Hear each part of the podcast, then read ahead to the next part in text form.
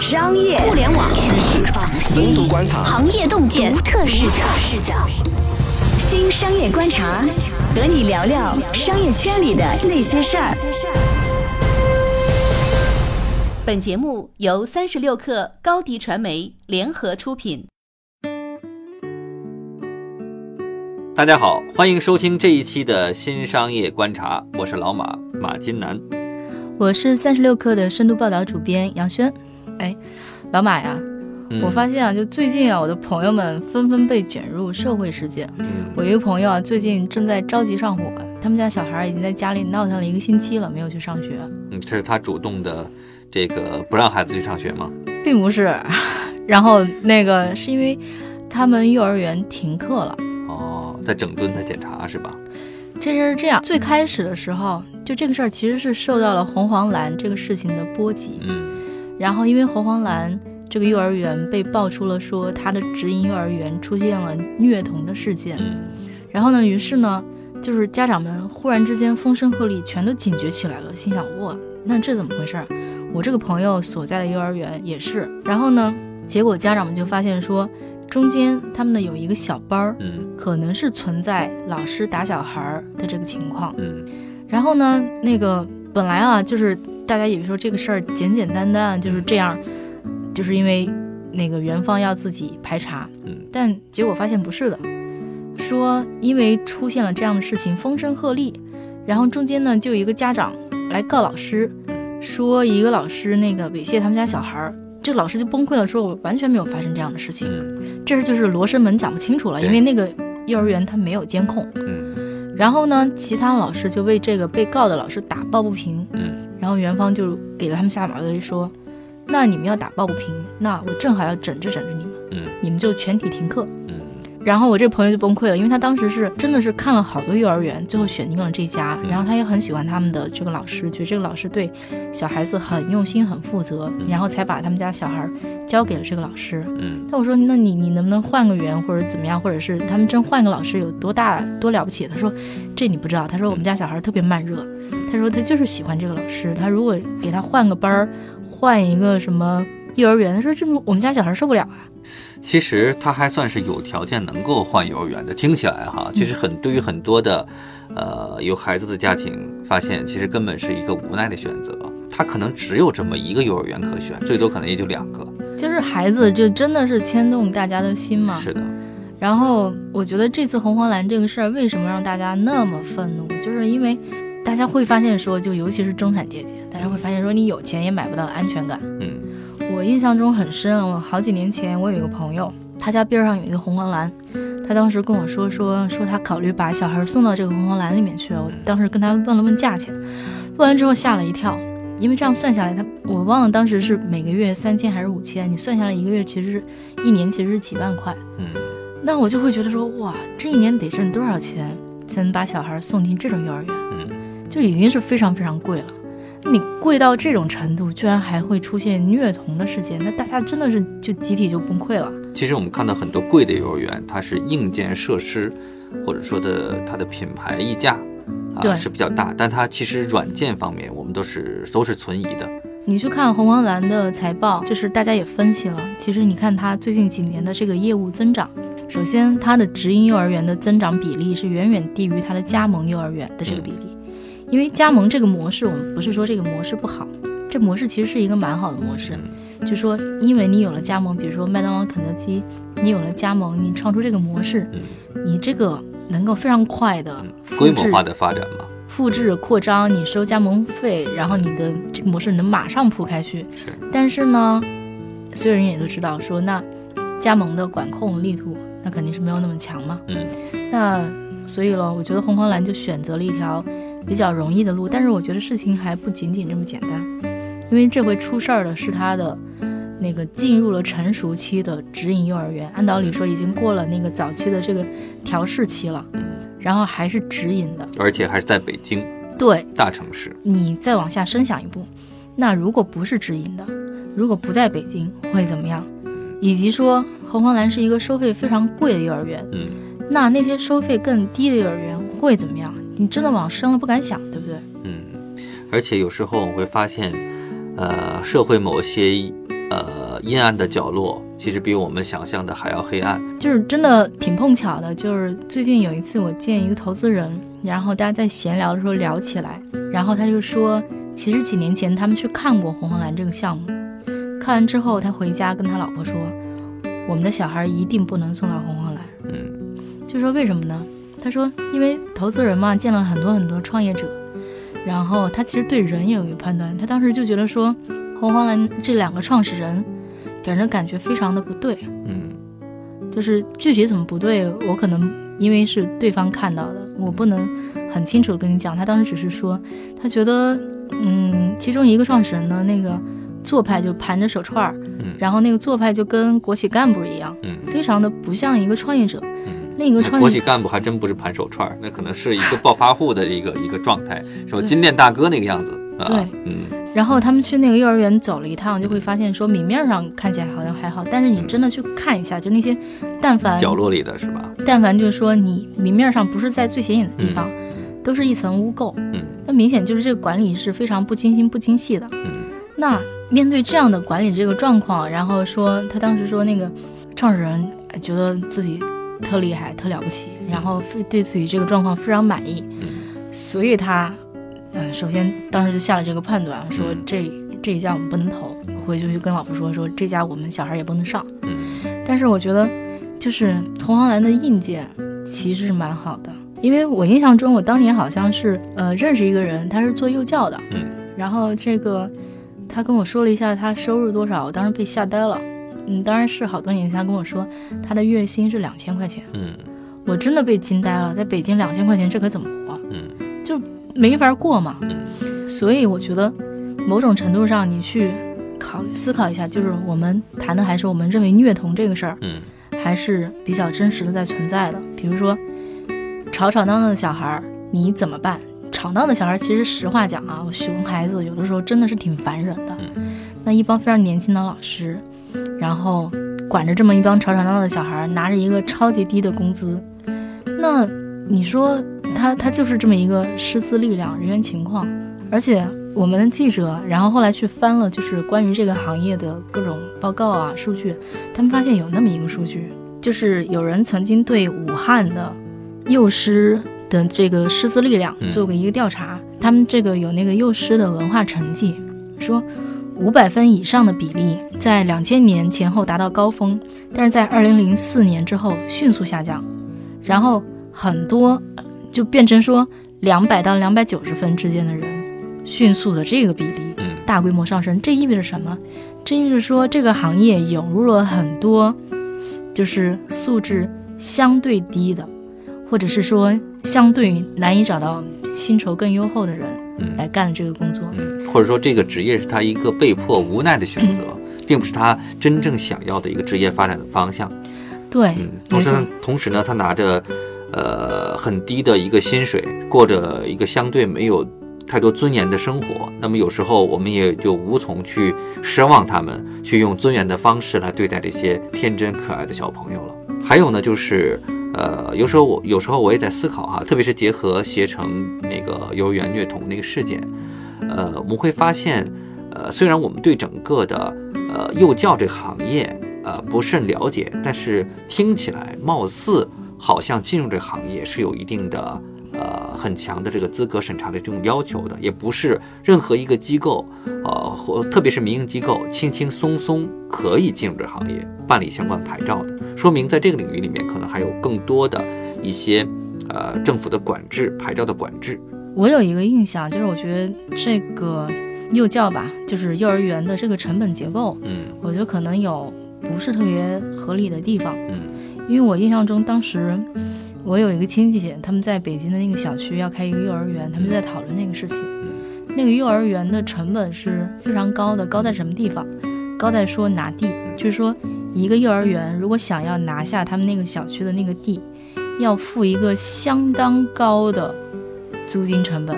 嗯而且他们那个园就是园区，就是幼儿园的那个场地是有要求的嘛，你必须大到一定程度，所以你去算那个资金总量，其实是真的挺高的。嗯所以就很多人就会不明白，说我每个月交五千块钱，嗯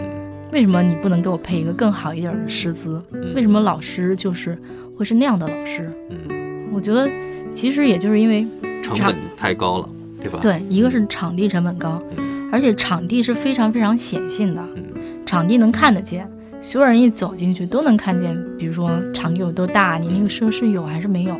但是那些隐性的、软性的东西，我觉得可能没有那么被重视起来。是的，呃，我看到过一个数据哈，但嗯不一定多么准确，仅供大家参考。好像如果你想申请一个呃有教学资质的一个正规牌照的一个幼儿园的话，想办一个幼儿园的话，呃，教学场地它的规范是平均一个孩子的教学场地啊是要有一个平米啊，那么室外的活动场地是要好几个平米。那么如果说我们按照城市集中居住区的这个环境来说来看的话，基本都是核心区嘛，因为这是人口最集中的地方，那么他们的地价、房租也是最贵的。这样算下来的话，要有教学场地，要有户外的运动场所，而且要配备那么大的一个场地，它成本的确是非常高的。如果说呃，一个幼儿园他想真正获得一个正规的办学资质，首先它这方面的硬性的成本支出就非常的高。嗯，那么还有一些软性的，像你提到了，就像教育教育的那个软件啊，那些支持，这是一方面。还有什么？还有一些是呃证件审批的难度，比如说嗯消防啊，是吧？检验检疫啊，卫生啊，对吧？就是都是导致他开支其实还蛮不小。是的，但是我觉得相比较而言，比如说哈，幼师这个行业，其实我印象中是没有什么所谓的职业资格证。嗯而且我听我的朋友说，说其实这个行业里面有很多人是出来大城市，嗯然后想找一份工作。嗯那幼师的工作可能是管吃管住，嗯虽然工资不太高，嗯，那可能是很多人暂时的落脚地。门槛低嘛，但是回过头来看，老师这个职业，我有很多中学同学后来当了老师，然后比如中学老师的工作其实也蛮繁重的，嗯。但是你是需要考教师资格证，你需要正规从大学里面毕业，嗯。然后你是一个国家体系里的这么一个正规编制，嗯。然后你的五险一金非常的健全，嗯。导致说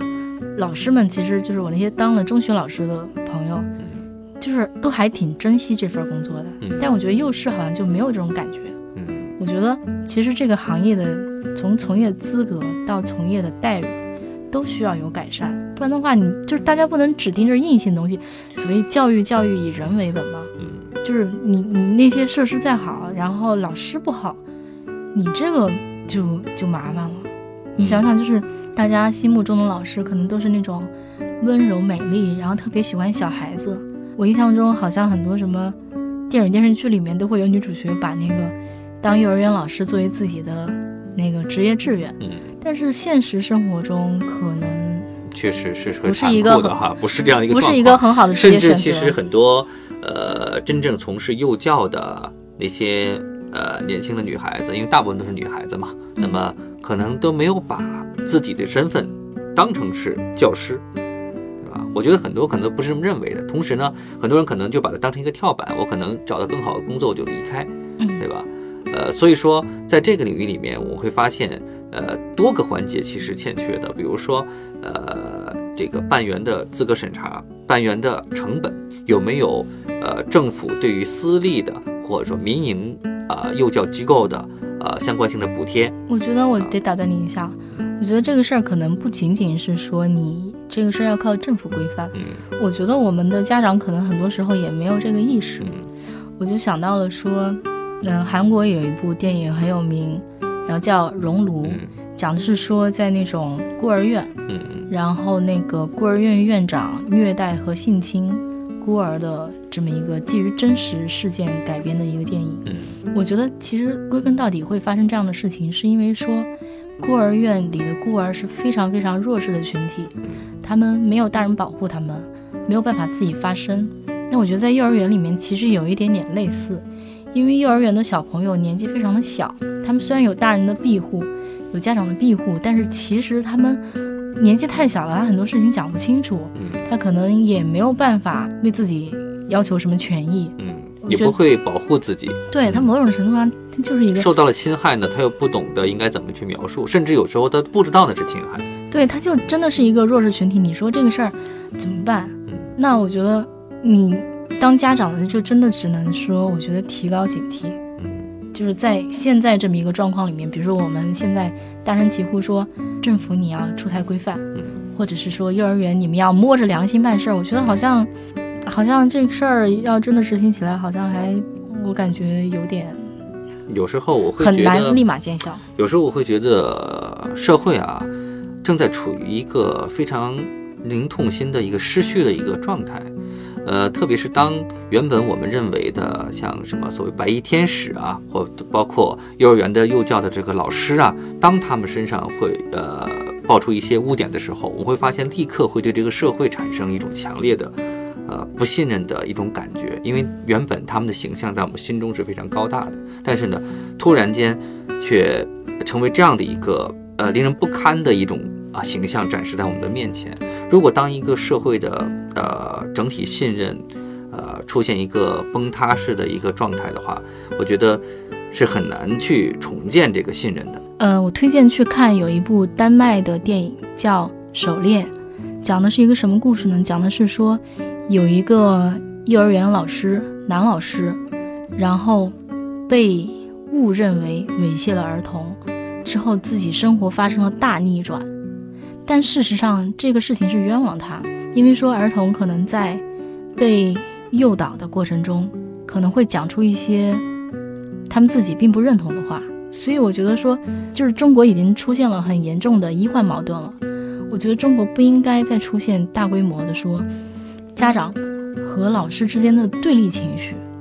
我觉得某种程度上也得理解一下这个老师，可能就像我那个朋友所说的，他家小孩所在的那个幼儿园会出现这种老师被冤枉的这个情况。我觉得某种程度上还是应该说对这种事情保持一个谨慎的态度。确实呢，是在一个呃撕裂的社会现实当中，我们需要更加冷静的、理性的去面对一些事件，然后切莫把一些呃强烈的一些偏激的个人情绪去强加到某一个行业里面，或者强加到某一个呃职业的身上。后来我也跟朋友谈起啊，说为什么我觉得我们小时候好像没有这种事儿。嗯，可能我们不记得了。没有，我觉得还不太一样，因为我觉得小时候我是成长在一个小地方，嗯其实实话讲是熟人社会。嗯，那我的很多朋友他们是在那个厂里的幼儿园长大的，对，其实也是熟人社会，嗯。就是大家相互之间是有那个所谓的那个邻里之间的那种相互关系在的，嗯。就是熟人社会我，我们都相互认识，我嗯。可能就是很难说，但是现在就是一个城高度城市化的。嗯，一个陌生人社会嘛。一，个流动性的社会，那嗯我觉得说一些以前有的保障机制就是没有的，它嗯就是缺失的。嗯。就是我们其实做很久的商业记者，我们对赚钱这个事情一点都不反感，嗯。我觉得这就是很正当的。但是我觉得从今年出现的好多事儿来看，我觉得我们有点太看重于赚钱，嗯但是迷失掉了说本来更应该坚守的做人的准则，或者是说你摸着良心办事儿的那个良心的那个准则。你为什么要捆绑销售，对吧嗯？在旅游行业里面，在机票行业里面，嗯那你做招聘的时候，为什么会放松对那个企业的这个准入门槛？嗯。那当你说做幼儿园，因为幼儿园其实是一个挺挣钱的生意，实话讲，因为我记得几年前我就有朋友的朋友，然后不想在企业里干了，就说要干啥，说考察了一圈，觉得幼儿园挺好，幼教挺好，因为家长们都舍得给自己的孩子花钱，嗯。觉得这个事儿大有可为，而且当时是想说，我找一个加盟幼儿园，我在地方自己开一个，嗯。很多人都是这种想法。那但是在这个赚钱的过程里面，就是这个是不是？我觉得是不是钱太好赚了？因为就是你跟家长收一个很大的钱，大家都不会有异议。嗯然后你把那个场地一占，然后这一片儿就你这么一家是那个离大家最近的，然后条件硬件设施看起来也很好，那你这个你就坐着等着收钱了，是不是这么一个状况？我会发现，确实如你所说的，在商业活动当中，包括做人方面，很多时候底线变得越来越模糊。啊，很多人是在不顾道德呃的风险，然后再拼命的往下探，去探究那个商业和人伦的底线。对啊，就为了挣钱嘛，对，然后不断的压你的员工的工资，如果然后管内非常松散，是要拼命加盟、拼命扩张，嗯那就是这么一个东西。我觉得非常痛心的是说，在红黄蓝这个事情爆出来的时候，然后它的股价大跌了百分之四十一。嗯但是过了几天之后，股价又反弹了。哦，我真的是想要翻白眼儿。我觉得呢，就是从整个社会的管理的角度来讲哈，那么真正能够驱动一个呃社会能够有效的去运行的，其实呃法律只是底线了，在之上的是一个社会道德。然后社会道德它其实是依靠的是多年的沉淀下来的人文的一种精神。但是中国呢，因为呃呃近代中国哈罹患了多次的这种这种波澜壮阔的这种革命，其实很多时候一些原有的。呃，社会规则和社会契约其实是被破坏的。那在这种破坏的基础之上，然后再通过呃社会教育，它通过教育体系去重建它，其实是有一定难度的。在这种基础之上呢，我会发现很多人其实是没有对良知的这种这种敬畏心的，对吧？没有这种敬畏心的，就是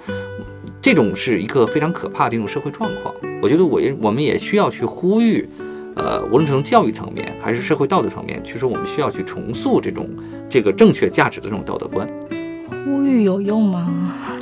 呃，就算没有用，我们也应该去呼吁。当然了，就是说听起来是很苍白的一个一个一个解读和一个表达，但是在这种情况下，我觉得当很多东西都失效的时候，不论是规则失效还是法律可能执行的时候失效的时候，我们。呃，我们除了去身体力行的去去践行，啊，去推动，就想办法去呼号、去呼吁这个社会去去更加尊重。我倒是想呼吁大家不要把自己的小孩送到红黄蓝去。这一点我也是呼吁的，因为我觉得我们就呼吁的具体一点吧。嗯，或者是说，假如说你身边没有更好的选择，看紧这家幼儿园对你家小孩所做的一切，因为其实已经有很多公益组织，然后或者是。媒体出来宣传过了，要注意自己家小孩的反常情况。嗯，比如说为什么不想去幼儿园？为什么那个情绪不好？因为小孩就是他很难就是流畅的表达。那付出一些耐心去看看，说究竟发生了什么，提高警惕，以及不要去买红黄蓝这种。这种公司的股票是吧？不要去抢那个反弹。所以我觉得做人有点底线哈。有人有人去说过嘛，就是所有投资红黄蓝或买红黄蓝股票的人都是猥琐的，这钱赚的是没有良心的。我觉得我还挺佩服就是那个投资人的，因为其实当时他们都看到了，说幼教这个行业就是这么大有可为，市场缺口非常大，有钱赚。对，但我不要投这么一家公司，我赚这个钱我良心不安。好，今天呢，我们借着，呃，著名的红黄蓝幼儿园的这个这次虐童事件，我们聊一聊整个行业目前的一个现状，以及一个我们可能观察到的对人性的一些探究。呃，这期节目呢，我们就先聊到这儿，我们下期节目继续聊。那喜欢我们的内容呢，也欢迎点赞、转发，或者是评论，或者是去下载三十六课的 App。好，我们下期再见。嗯，再见。